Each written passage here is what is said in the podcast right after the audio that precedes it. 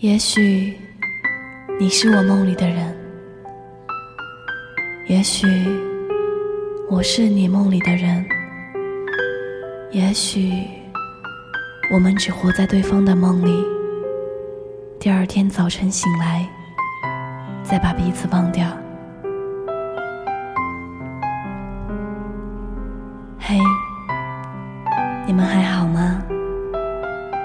这里是时光里的旅行者，我是艾薇。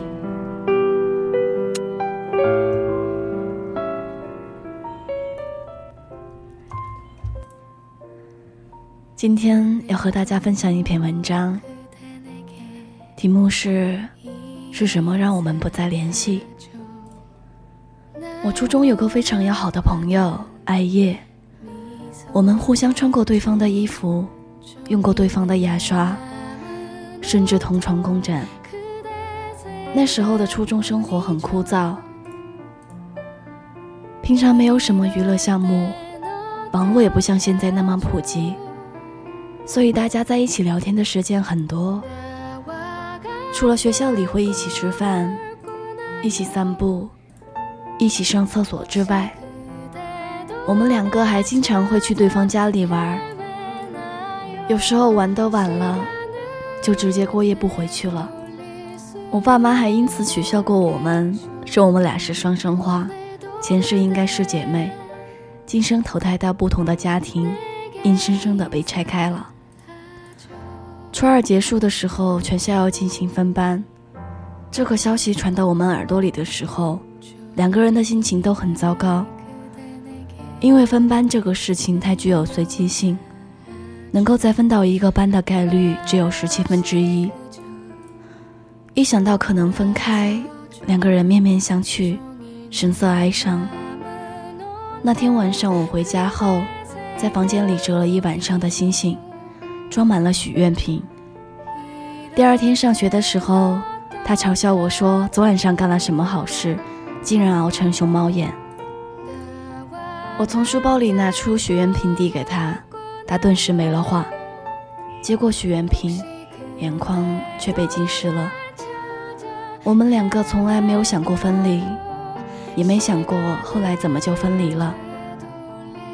结果初三开学第一天，公告栏上面出现了新班级的名单，我们俩没在一个班。他三班，我十一班，一个在三楼的左侧，一个在四楼的右侧。八竿子打不到一块儿去。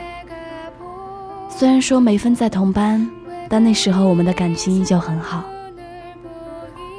因为刚到一个新的班级，很多人都是陌生的，初三压力又比较大，每天空闲的时候都用在写作业上面了。当然，对我来说还有一件更重要的事情，那就是睡觉。所以，除了睡觉和写作业。其余根本抽不出更多时间和别人闲谈交朋友了。一开始我们两个还会经常聚在一起讨论作业，聊新同学的八卦。可是渐渐的接触就变少了。每个班级的上课时间都不同，特别是体育课。对于女生来说，体育课就是八卦课，可以找到各种理由跟老师请假不运动，然后三三两两的好朋友。聚在一起聊八卦。他上体育课的时候，我们班凑巧是自习课。我有时候会假装去上厕所，其实是偷偷溜出去找他玩。一开始我还挺肆无忌惮的，结果有一次不小心被班主任逮个正着，我也就慢慢归心自习了。我们当时约定好说考同一所高中，以后还能一起玩。结果那年我超常发挥，考到了我们县上一所重点高中，他却因为家里出了点事情，没能好好发挥。我们那儿的县城很大，城南城北的车程大概是一个多小时，而我去了城南，他去了城北。高中的时候我去过他学校一次，两个人绕着学校整整走了一下午。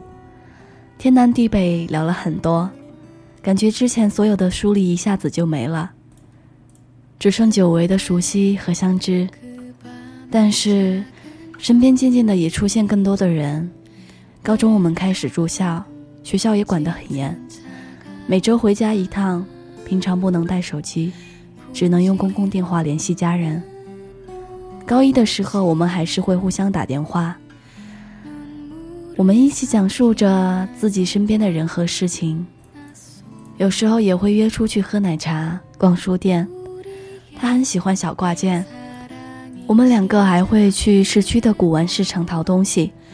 虽然感觉有时候会找不到生活的焦点，但是因为熟悉彼此的喜好，依旧能玩得很开心。可是，学习和生活变得忙碌起来，平常睡眠时间都很难保证，每天不是应付于物理试卷，就是死记硬背英语语法，还要经常做各种各样的数学题。不知不觉间，我们两个很久很久没有联系了。高考结束后，我去了云南，他留在了浙江。我记得当时毕业后，我们还见过一面，互相留了电话。那时候我们还聊了很多，可都是在回忆过去的趣事。至于现在发生的，很多想说，却也不知从何说起。有时候，时间会让两个人变得很相爱，却也很容易让两个相爱的人。变成陌生人，友情也是需要维系和充电的，特别是多年的好友。虽然记忆深处是熟悉无比，但如果总是依靠回忆生活，也会慢慢变成不再联系。我之前一直很喜欢听一档电台节目，里面梁冬和吴伯凡有聊起过多年好友这个话题。有一句话我印象特别深刻。年纪越大，身边认识的人越来越多，可是朋友越来越少。像我们这样相处二十多年的老朋友，就更是屈指可数了。有时候我会想不明白，是什么让我们不再联系的？我以为是因为没有共同的话题，没有相投的兴趣，或是没有生活的交集。可是后来想想。不过是因为我们懒得去维系这段感情，任由它慢慢变淡，渐渐从熟悉变为陌生。前段时间我开始梳理自己的好友，才惊觉曾经好到发腻的闺蜜，也已经很久没有联系了。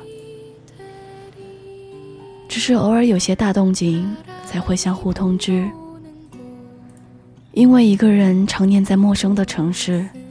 只有回家的时候才能见一面老朋友，而现代高科技的通讯，似乎也并没有给我们带来更加方便的沟通。也许工作上是方便，但朋友之间却很难说。我现在越来越喜欢用见面代替电话，用电话代替短信，用短信代替微信。这个让交流变得免费的微信。也让人们之间的沟通变得廉价起来。当两个人之间的沟通成本越高，其实沟通的效率也会越大，心灵交流的可能性也会越高。见面的沟通成本很大，但也是最有效的方式。去年寒假，我约见了一个高中时的玩伴，我们有四年没见了，但那个下午，我们聊了很多。用一下午的时间，把各自四年的时光分享给彼此，陌生而又熟悉。然后我们两个还笑道：“微信上一直说有时间聊，还是见面聊得爽快。”他还说：“如果我要是没提议咱们俩见面，那真的不太可能有时间聊了。”我以前常常把联系好友当做一件重要但不紧急的事情。而我也是总在处理重要紧急的事情。等我喘息下来时，还是会想，以后有机会再联系吧。可其实我知道，这个有机会、有时间，以后都是很难实现的。是什么让我们不再联系？不是距离，不是话题，也不是交集，而是我们再也拿不出年少时那份血气方刚，那份闲情雅致，那份平静如水的心境。愿意抽出时间，一个人简单聊聊生活琐事，聊聊未来和梦想。前几天，我鼓起勇气给艾叶打了个电话，她现在已经回老家工作了，身边也有很疼爱她的男朋友。虽然聊得不多，但是一点也不陌生。我在电话里说，等我今年寒假回去的时候。一定要再回去我们以前最喜欢的那家奶茶店，然后逛逛旁边的旧书店。他笑着说：“好啊，好啊，我等你回来。”我始终希望，未来我的生活里还有你们的参与。你们还要当我孩子的干爸干妈，等年老的时候还要一起晒太阳，牵手跳广场舞。因为你们曾经是我青春里最重要的人。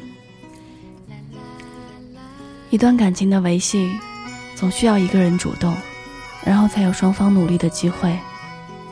所以，如果我们彼此还挂念，为什么不能拿起电话拨通那个电话号码，问一句“最近好吗”，然后依旧可以疯疯癫癫的陪伴着度过某个周末的午后。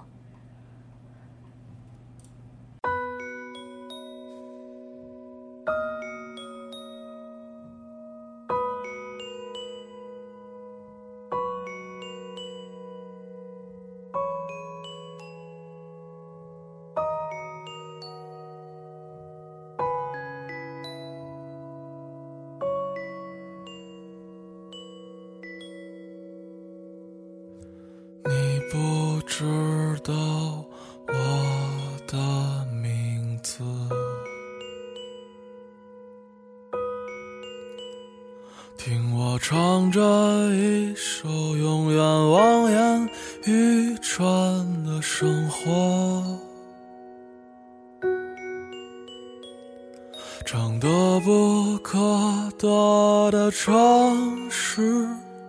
和失无所失的爱情，你听碎了所有人间喜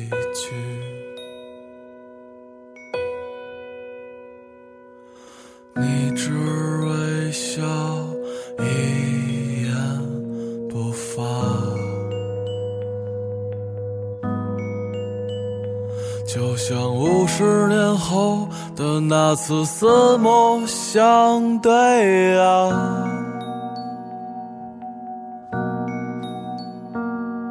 你蒙上物是人非的眼睛，那是没有离别的风景。忘掉名字吧，我给你一个家。喊我们结婚，在稻城冰雪融化的早晨。哦，喊我们结婚，